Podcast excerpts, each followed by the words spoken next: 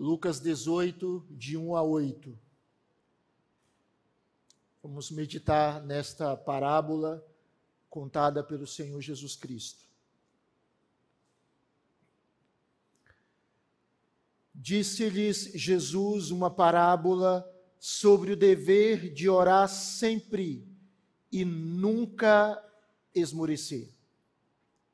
Havia em certa cidade um juiz que não temia a Deus, nem respeitava homem algum.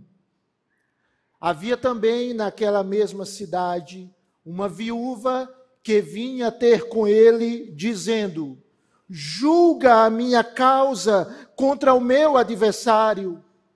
Ele, por algum tempo, não a quis atender, mas depois disse consigo: Bem que eu não temo a Deus, nem respeito a homem algum. Todavia, como esta viúva me importuna, julgarei a sua causa, para não suceder que por fim venha molestar-me.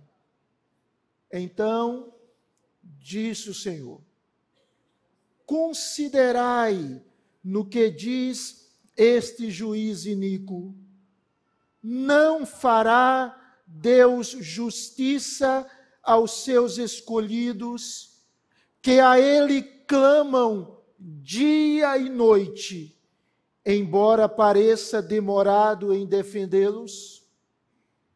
Digo-vos que depressa lhes fará justiça. Contudo, quando vier o Filho do Homem, achará porventura fé na terra? Vamos orar mais uma vez. Deus abre o nosso entendimento, dá-nos a compreensão da tua palavra. Nós não temos condições de pregá-la nem de entendê-la. Então nós pedimos por misericórdia que o teu Espírito que está aqui em nós fale ao nosso coração através da tua verdade, alimenta-nos, renova-nos, fortalece-nos, instrui-nos, encoraja-nos, Senhor, com a tua palavra. Abençoe o teu povo, pois nós pedimos humildemente, em nome de Jesus. Amém e amém. Há uma história que uma certa vez, num lugar ermo, escuro, acontecia um grande bazar. Aquele bazar não era de roupas, nem era um bazar beneficente. Tratava-se do bazar infernal o diabo resolveu fazer um bazar. E ele então começou a vender os instrumentos que ele utilizava para destruir a vida das pessoas. Então, Satanás começou a expor os instrumentos que ele utilizava. Eram grandes ferramentas por exemplo, o ódio, a violência, a bebedeira, a corrupção, o tráfico de drogas, de armas, as ofensas à pureza das pessoas, enfim, uma série de pecados. Mas, diante de todos aqueles instrumentos de vários tipos à venda, havia um que estava separado de todos os outros. Aquele instrumento era velho, era gasto, mas o seu valor era equivalente ao preço de todos os outros instrumentos juntos. Então surgiu uma curiosidade a respeito daquele objeto. Que instrumento é esse tão caro que o diabo esconde? E Satanás dizia: compre e você verá o que é. Só que aquele instrumento era muito dispendioso e ninguém o comprou.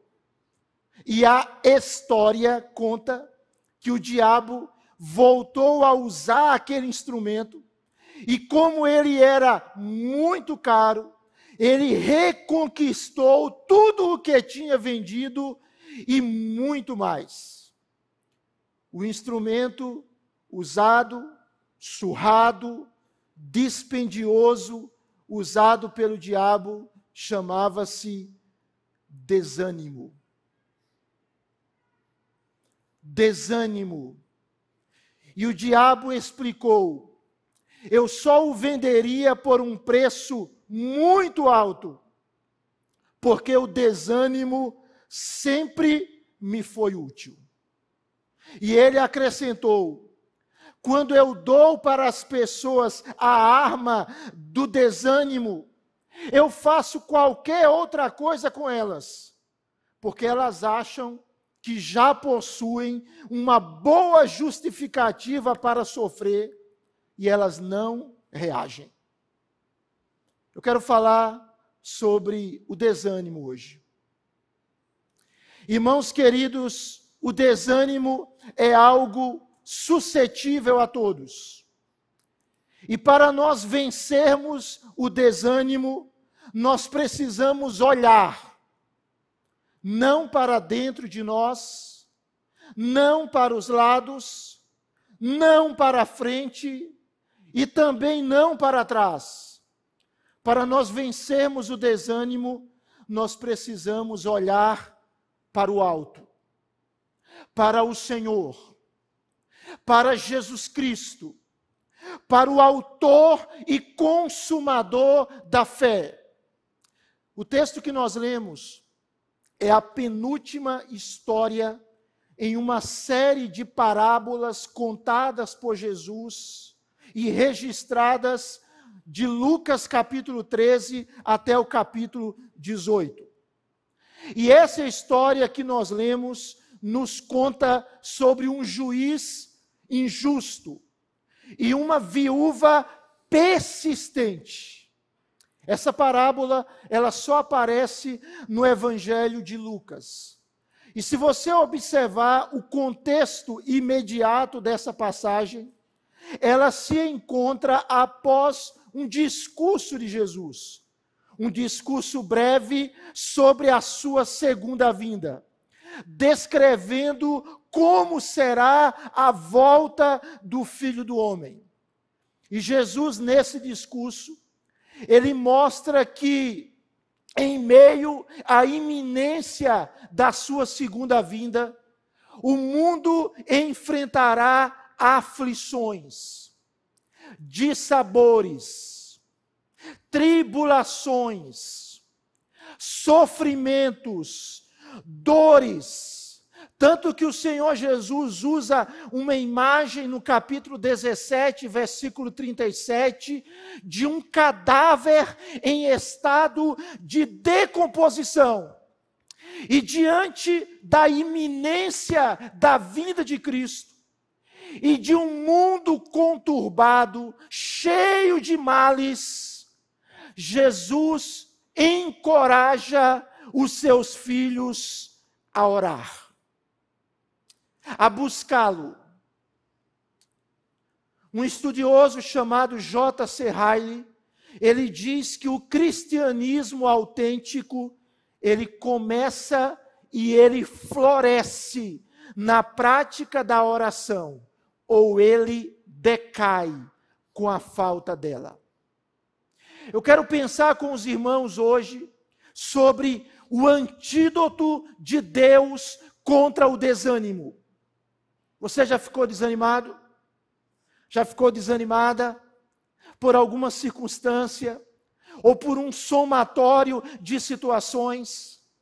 O nosso Salvador aqui ensina que há um antídoto, que há uma solução contra o desânimo. E qual é esta solução? É um meio de graça. o meio de graça chamado oração.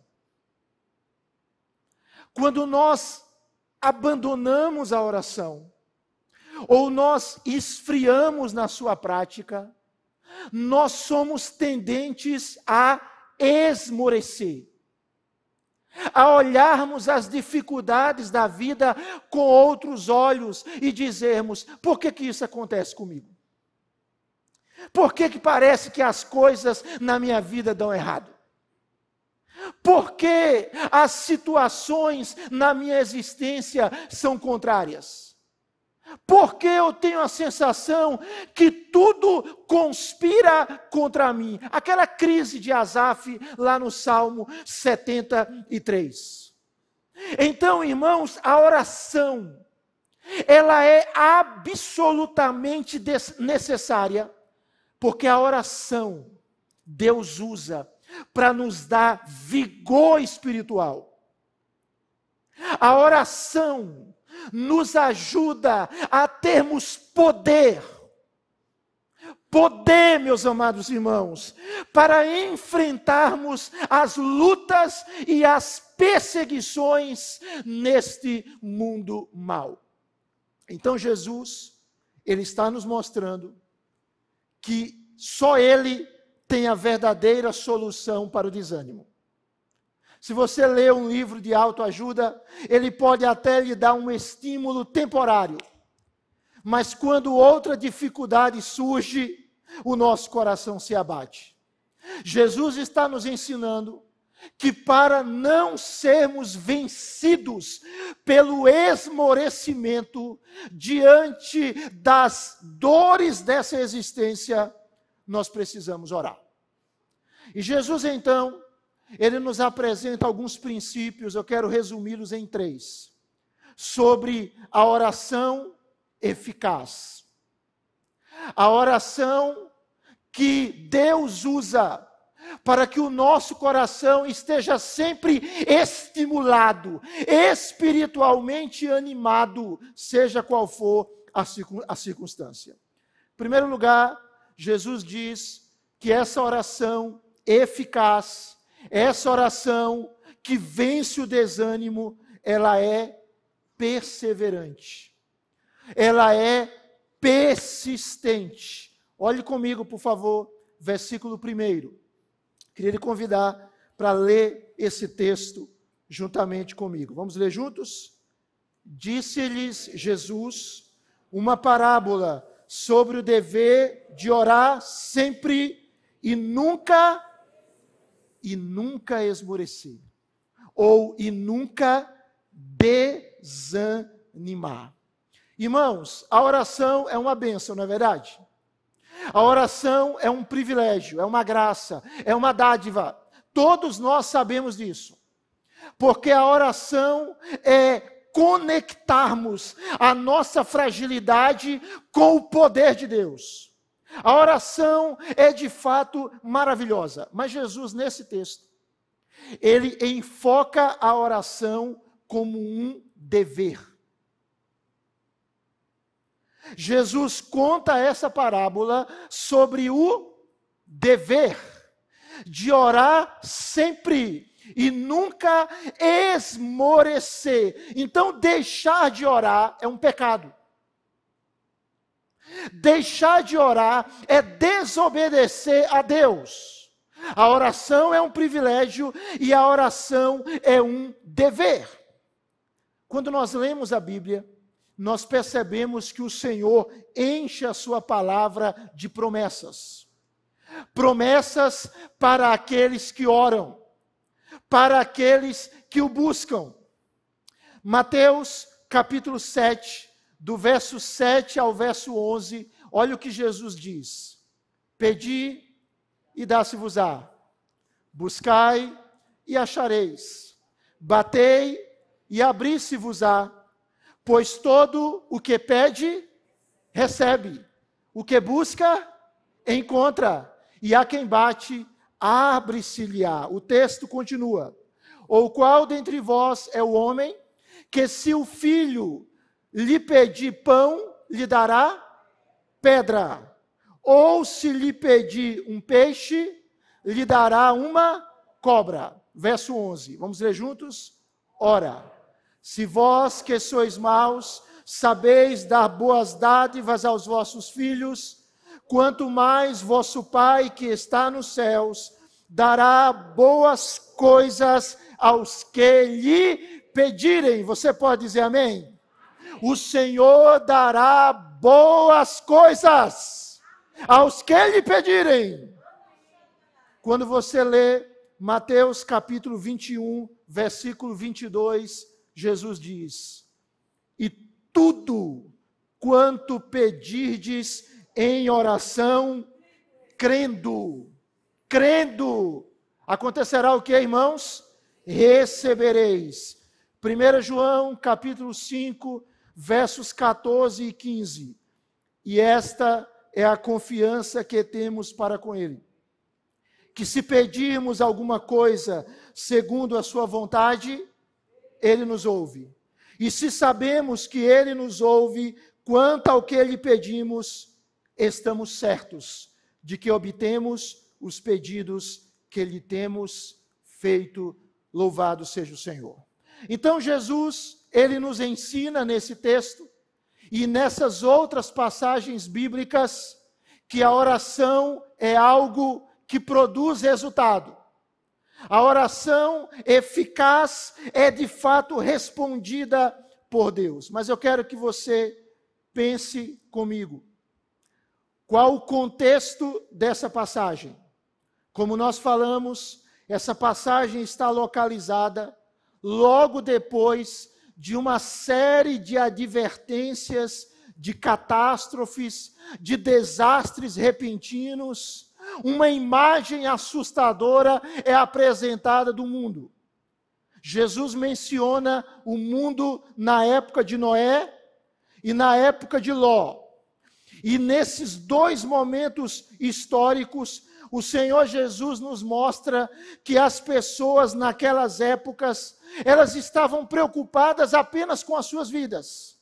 Elas comiam, bebiam, elas casavam, elas davam-se em casamento, até que houve dilúvio. Lucas 17, 27.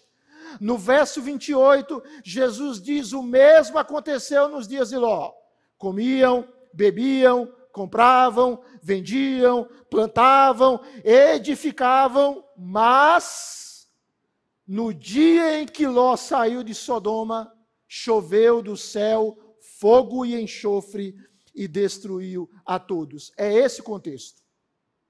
Então, diante de um mundo mau, Jesus está nos ensinando que nós precisamos orar sempre e nunca e nunca desanimar. Essa expressão que aparece aqui, na versão atualizada, verso 1, esmorecer.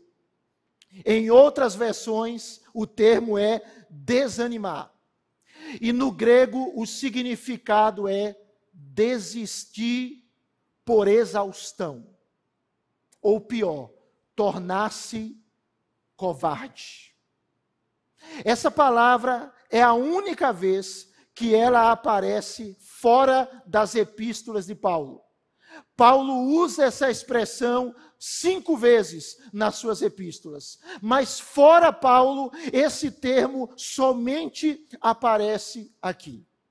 E Jesus, então, fica aqui comigo, por favor, ele vai descrever de maneira ilustrativa a importância de nós orarmos e não desanimarmos. E ele conta uma história.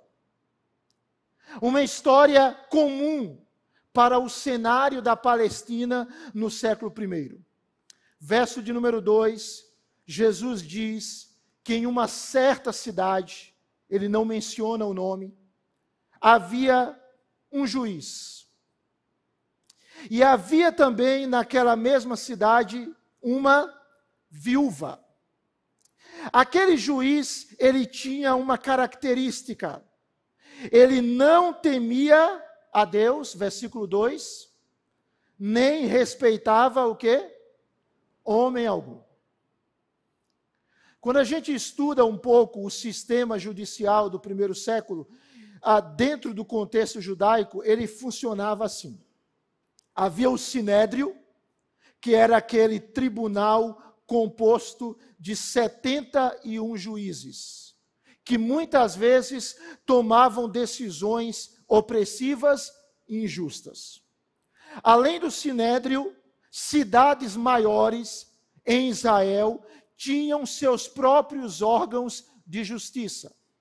Esses órgãos de justiça eram conhecidos como sinédrios inferiores, compostos por 23 juízes em cada cidade. As decisões desses juízes, influenciados pelos fariseus e pelos saduceus, muitas vezes eram decisões superficiais. Mas, além de todos esses juízes, Roma nomeava magistrados locais e juízes para as aldeias.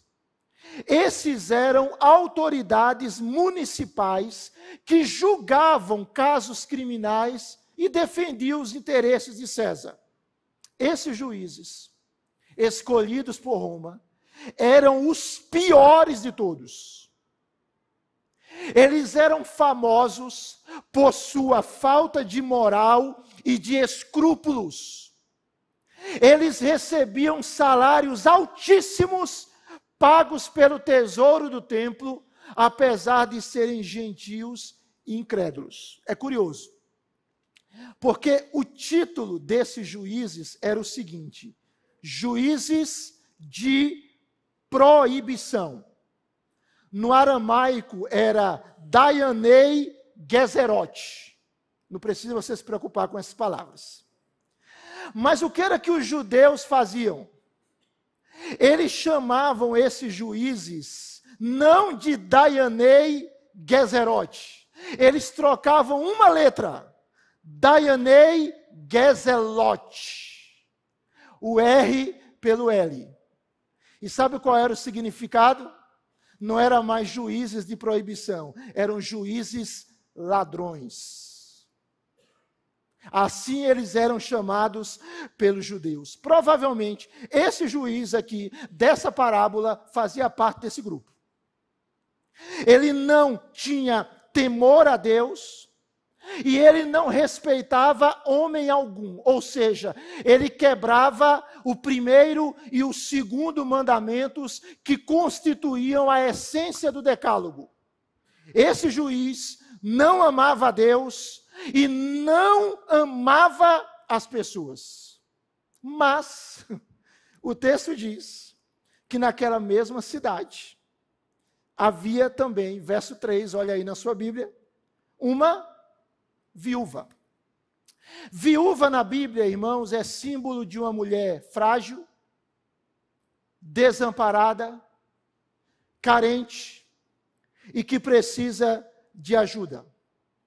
E aquela mulher, aquela pobre viúva, vinha ter com aquele juiz e dizia: julga a minha causa contra o meu adversário.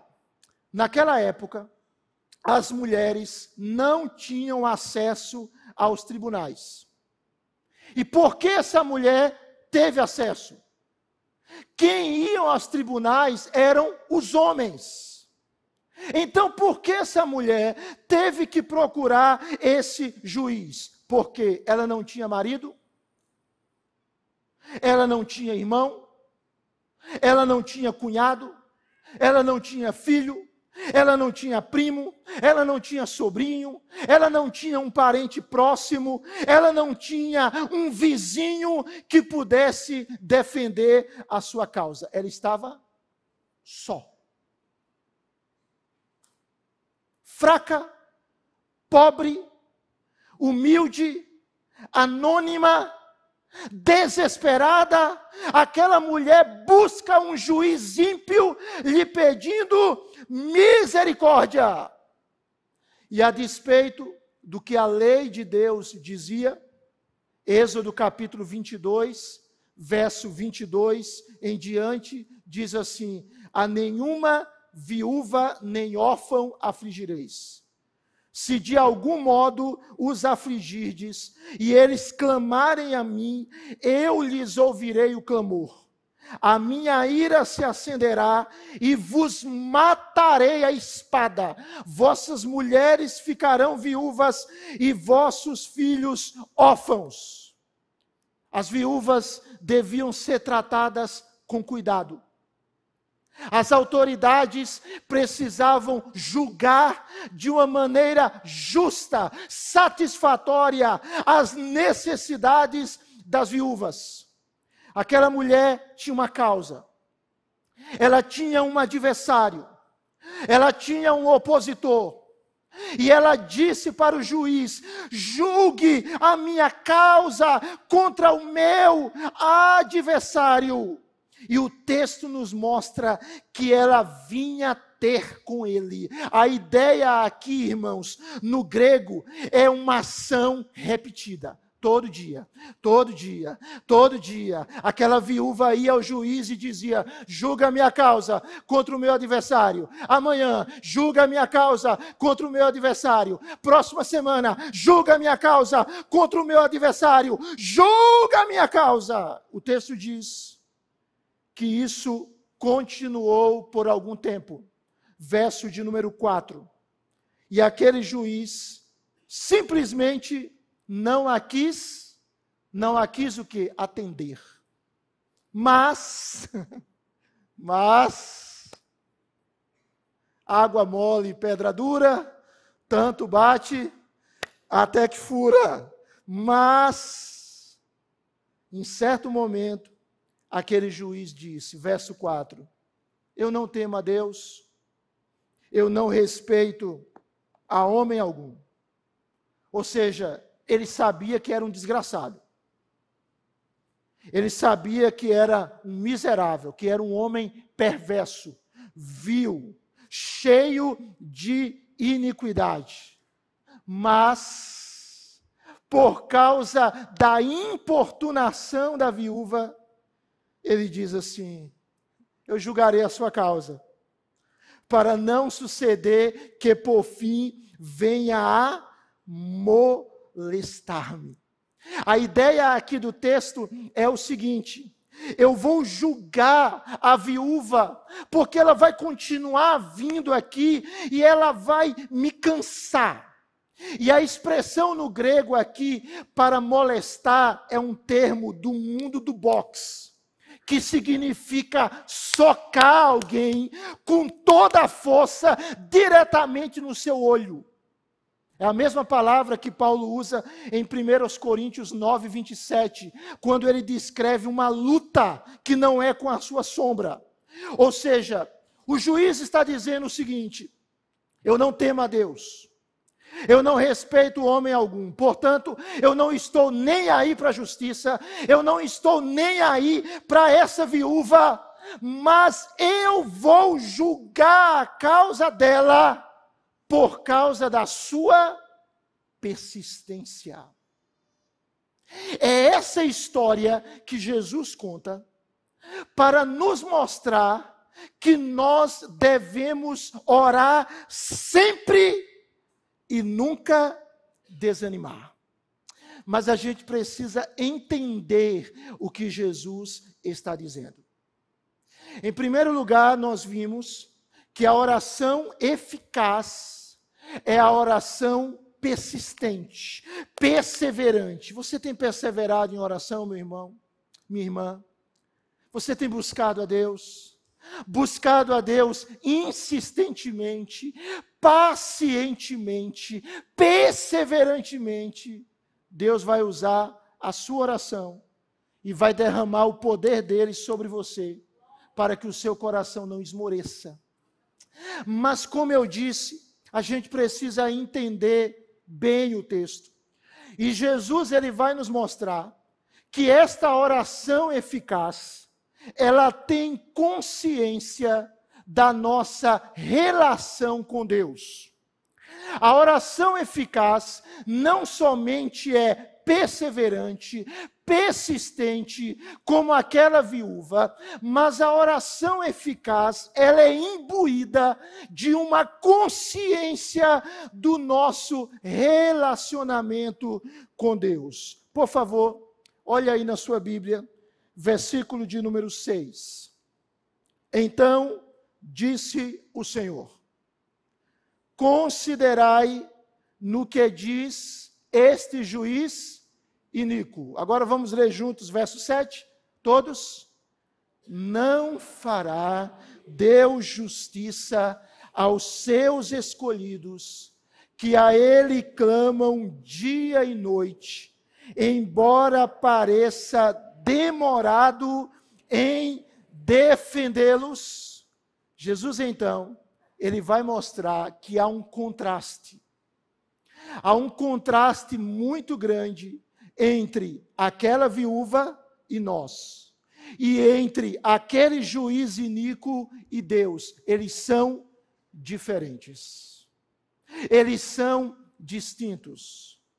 Jesus está dizendo: não fará Deus justiça. A quem? A quem Deus vai fazer justiça? Aos seus escolhidos, que a Ele clamam dia e noite. Note bem, esta viúva era uma mulher desconhecida, anônima, desprotegida, abandonada. Mas quem nós somos, irmãos?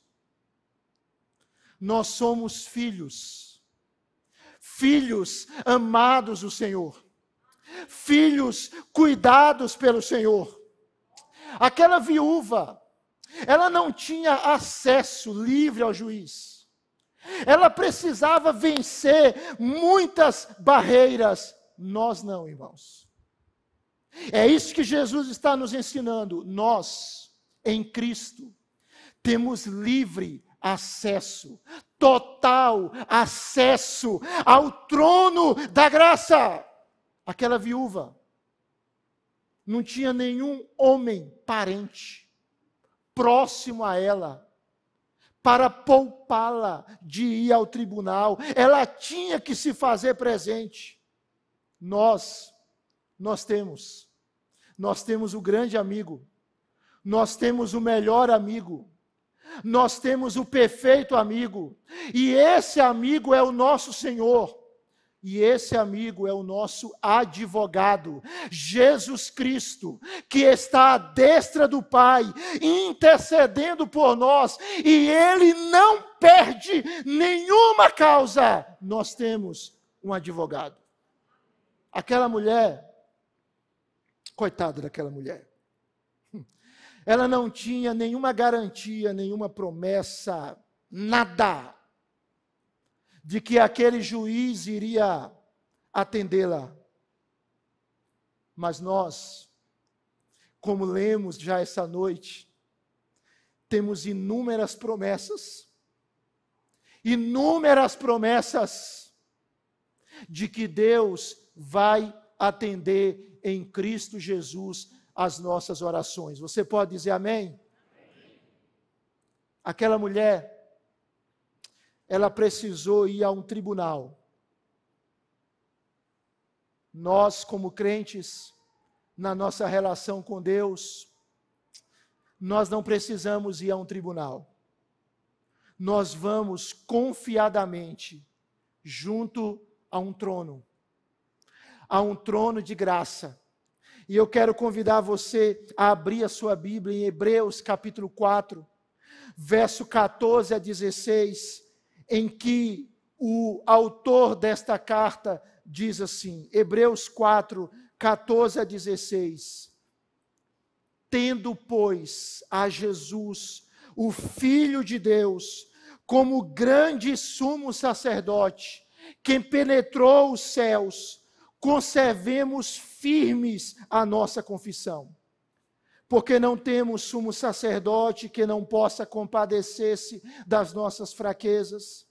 Antes foi ele tentado em todas as coisas a nossa semelhança, mas sem pecado. Acheguemo-nos, portanto, confiadamente junto ao trono da graça. O trono de Deus é um trono de quê, irmãos? De graça. É um trono que derrama sobre nós favor imerecido.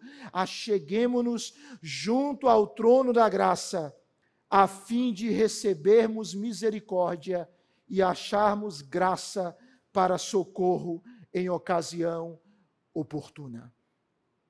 Aquela mulher era abandonada. Nós, Jesus está nos ensinando, somos escolhidos. Eu li uma frase do Billy Graham que ele dizia o seguinte: Muitos podem te olhar como improvável, mas Deus te enxerga como escolhido. Muitos podem olhar para você e dizer: é um improvável não vai dar certo. Mas Deus lhe enxerga como um escolhido. Mas não somente há um contraste entre a viúva e nós, há um contraste também entre o juiz e Deus. Aquele juiz era mau, Aquele juiz era arrogante, era egoísta, não tinha respeito ao Senhor, nem a homem algum. Aquele juiz atendeu a viúva por medo de ser importunado, por desejo de se ver livre dela. O nosso Deus não é assim, irmãos. Sabe quem é o nosso Deus? Segundo aos Coríntios, capítulo 1, versículo 3, diz que Deus é o Pai de misericórdias e é o Deus de toda consolação. O Deus a quem nós servimos, Ele é o Pai de misericórdia e é o Deus de toda consolação, Ele é o Deus que nos ama. Deus nos ama, irmãos, não é por causa de nós, é por causa dele mesmo. Em virtude do seu caráter, ele nos ama. Aquela viúva importunava o juiz e o juiz não gostava de ouvi-la. Tanto que disse: Eu vou respondê-la, para que ela não mais me moleste. Mas o nosso Deus, Ele tem prazer em ouvir a nossa oração. Ele tem prazer em ouvir a nossa súplica. Ele fará justiça aos seus escolhidos que a Ele clamam dia e noite. Jesus está dizendo: certamente Deus fará justiça. Você tem um defensor, você tem um justo juiz, você tem um advogado. Você tem alguém em meio a esse mundo tão mau que ele vai julgar a sua causa e ele vai estabelecer toda a justiça. E ele já fez algo maravilhoso por você. Lá na cruz, Jesus morreu por você. E se você está em Cristo, ele já lhe justificou pela fé. Ele já lhe concedeu a justiça dele, o manto de justiça dele. E quando ele olha para você, ele não vê os seus pecados, ele vê o sangue do seu filho. Ele vê a beleza do seu filho. E ele já antecipou o julgamento que fará no final. E ele já disse para você: você é inocente, você é justo, você é perdoado, porque o meu filho morreu por você e você creu nele. É isso, irmãos. Nós somos os escolhidos de Deus. E nós podemos ter a certeza de que Deus ouve a nossa oração e se apressará em nos fazer justiça. Você pode dizer amém? amém? Mas em último lugar, vamos para o verso de número 8. Jesus aqui, ele vai nos mostrar que a oração eficaz, ela não somente é persistente, perseverante, ela não somente é imbuída, repleta da consciência de quem é Deus e quem nós somos e como é essa relação com o Senhor. Mas a oração eficaz, ela é exercida com fé, com confiança. Verso de número 7. No finalzinho, Jesus diz: Embora pareça demorado em defendê-los, embora isso pareça estar acontecendo, Deus fará justiça aos seus escolhidos. Mas vamos para o verso 8. Os irmãos podem ler comigo, por favor? Verso 8. Digo-vos que depressa lhes fará justiça. Contudo, quando vier o filho do homem, achará porventura fé na terra? Deus fará justiça aos seus escolhidos. E o tempo de Deus é diferente do nosso. E ele fará justiça quando, irmãos? Diz o texto: depressa. Ele não vai demorar. Ele não vai tardar. Já vi um ditado popular, não bíblico, que diz assim: Deus tarda, mas não falha. Deus nem tarda, nem falha. Ele sempre age na hora certa, no momento certo, na forma certa, na ocasião certa, com os meios certos, com os propósitos certos. Ele sempre faz assim. E Jesus está dizendo, então, o seguinte: que a despeito de Deus ouvir a nossa oração, nem sempre, note bem, nem sempre ele nos atende rapidamente. Não é verdade? Às vezes você ora e passa um dia orando, dois dias, uma semana, duas semanas, três semanas, quatro semanas, cinco semanas, um ano, dois anos. Agostinho recebeu uma oração de uma mulher chamada Mônica, a mãe dele, 30 anos. 30 anos Mônica orou pela conversão de Agostinho, que era um homem devasso, que era um homem imoral e se tornou um grande teólogo da história da igreja. Nem sempre Deus atende ou responde a nossa oração rapidamente, mas ele tem um propósito. Nessa ação de Deus não responder às nossas orações rapidamente, Deus está purificando as nossas motivações. Deus está intensificando os nossos desejos.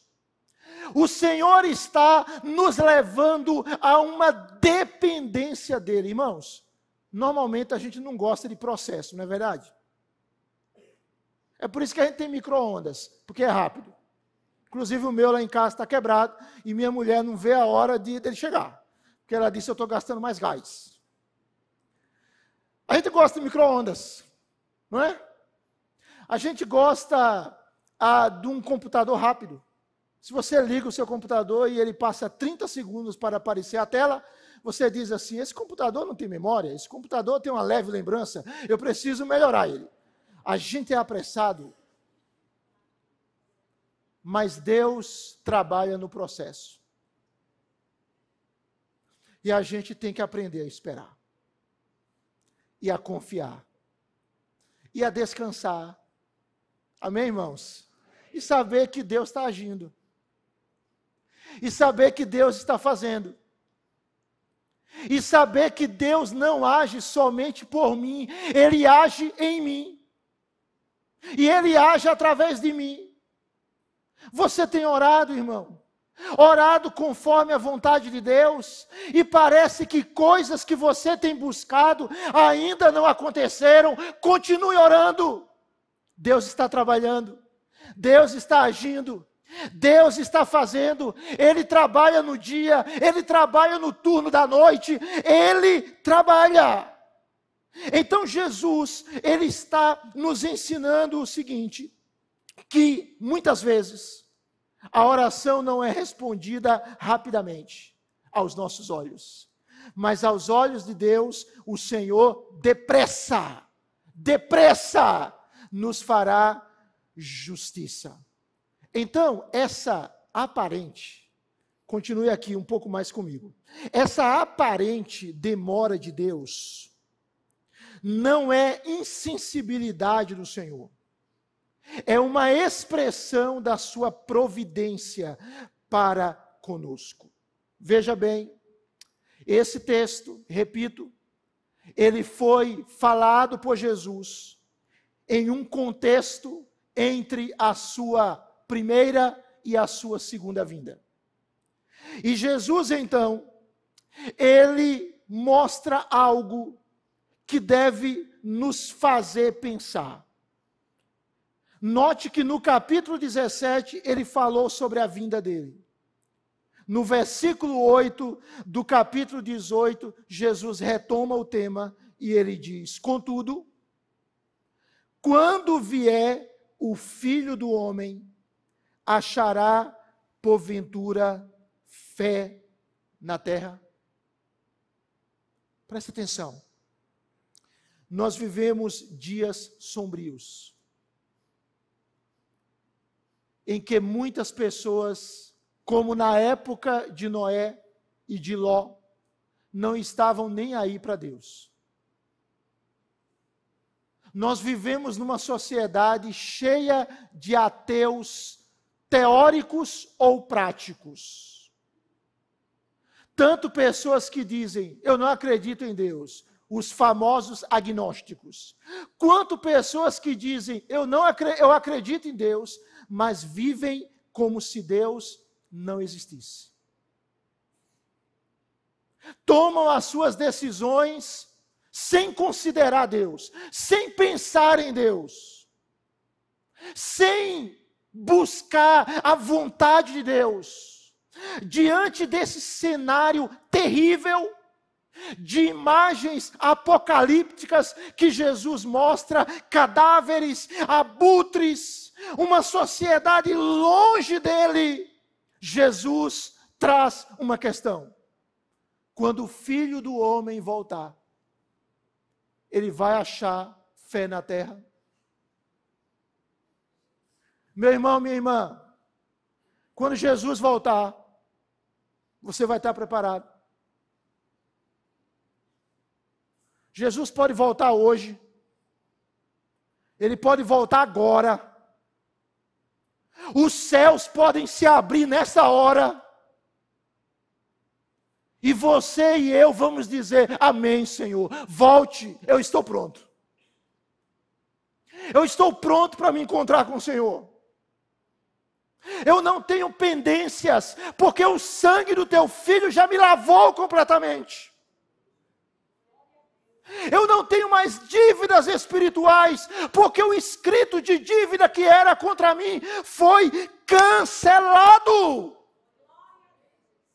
Jesus está nos ensinando que a oração eficaz é a oração de uma pessoa que crê que se rendeu a Ele, que confia nele, que depende dele, cuja vida está totalmente entregue a Ele, para que Ele possa fazer o que Ele quiser.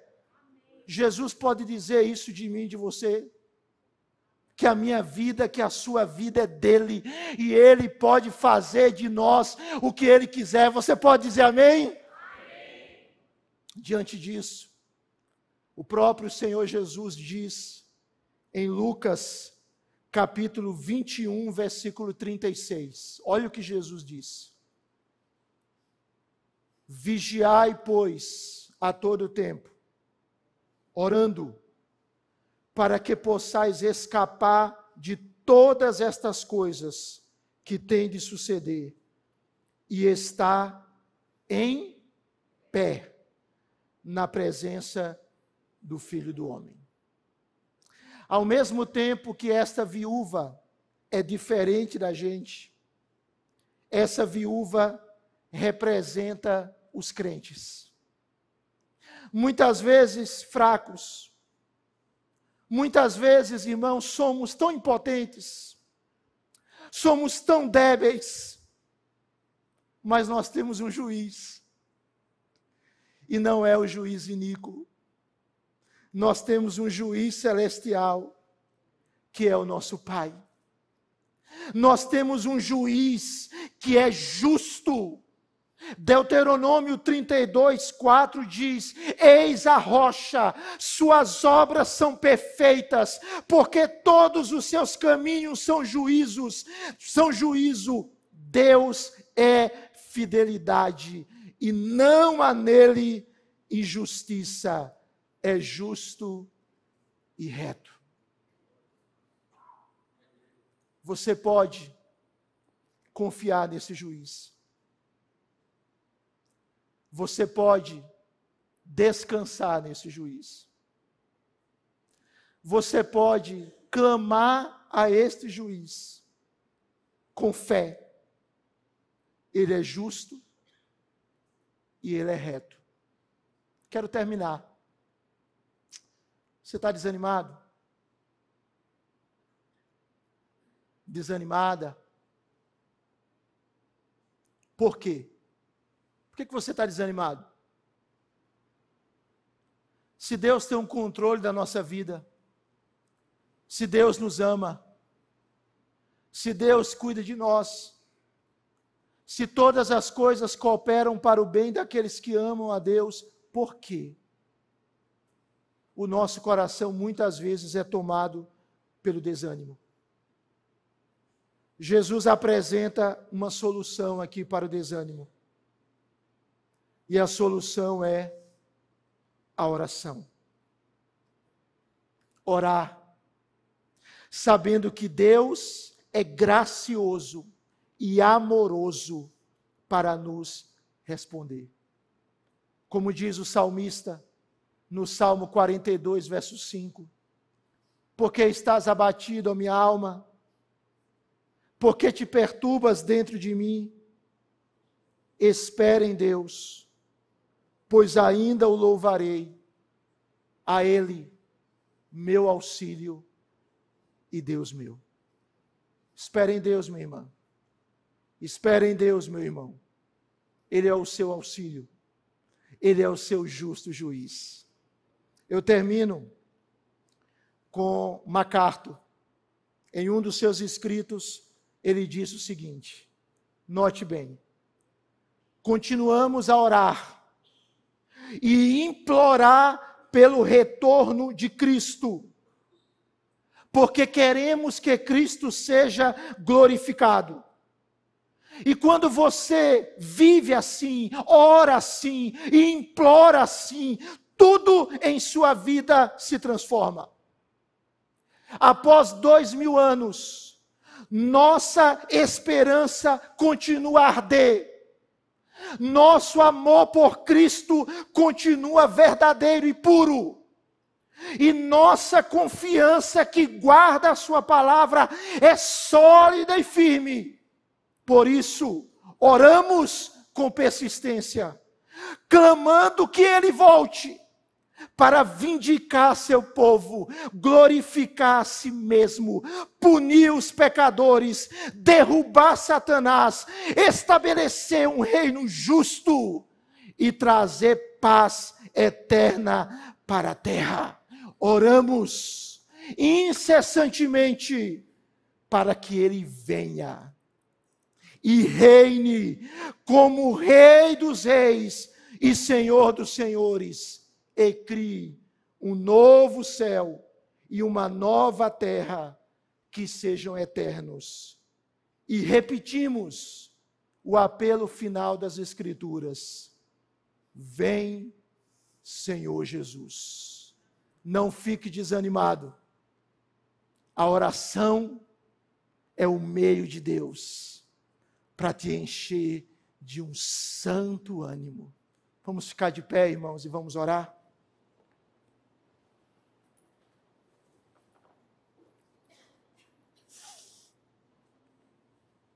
Feche seus olhos, vamos orar, por favor.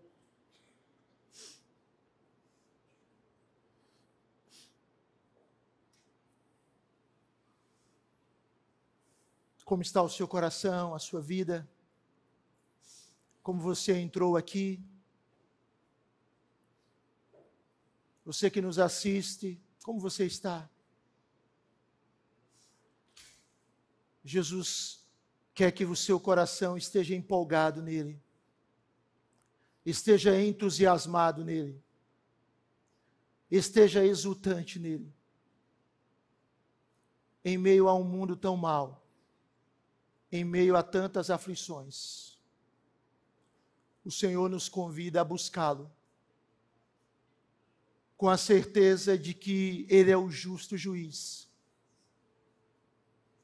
Ele é o justo juiz. Ele é o justo juiz que faz justiça aos seus escolhidos que a Ele clamam dia e noite. Ele lhes fará depressa justiça. Aplica a tua palavra, Senhor, ao nosso coração. Ajuda-nos a perseverar, a persistir, a continuar, orando, seja qual for o tempo.